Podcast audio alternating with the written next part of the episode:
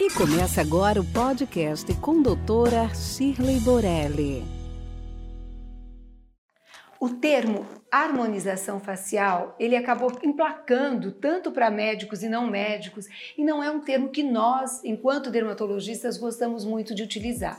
Na verdade, ele subentende necessariamente a avaliação de um rosto e conceitos que vão harmonizar os preenchimentos nesse rosto mas na verdade ele acabou ficando tão popular que não é um conceito que a gente goste muito de usar para os nossos pacientes.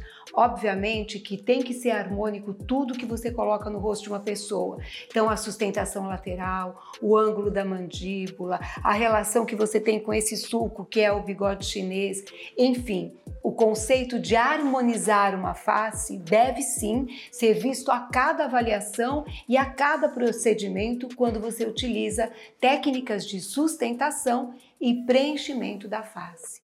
Fica aqui o nosso podcast de hoje. Acompanhe nosso dia a dia no Instagram. Esperamos você semana que vem no próximo. Até lá!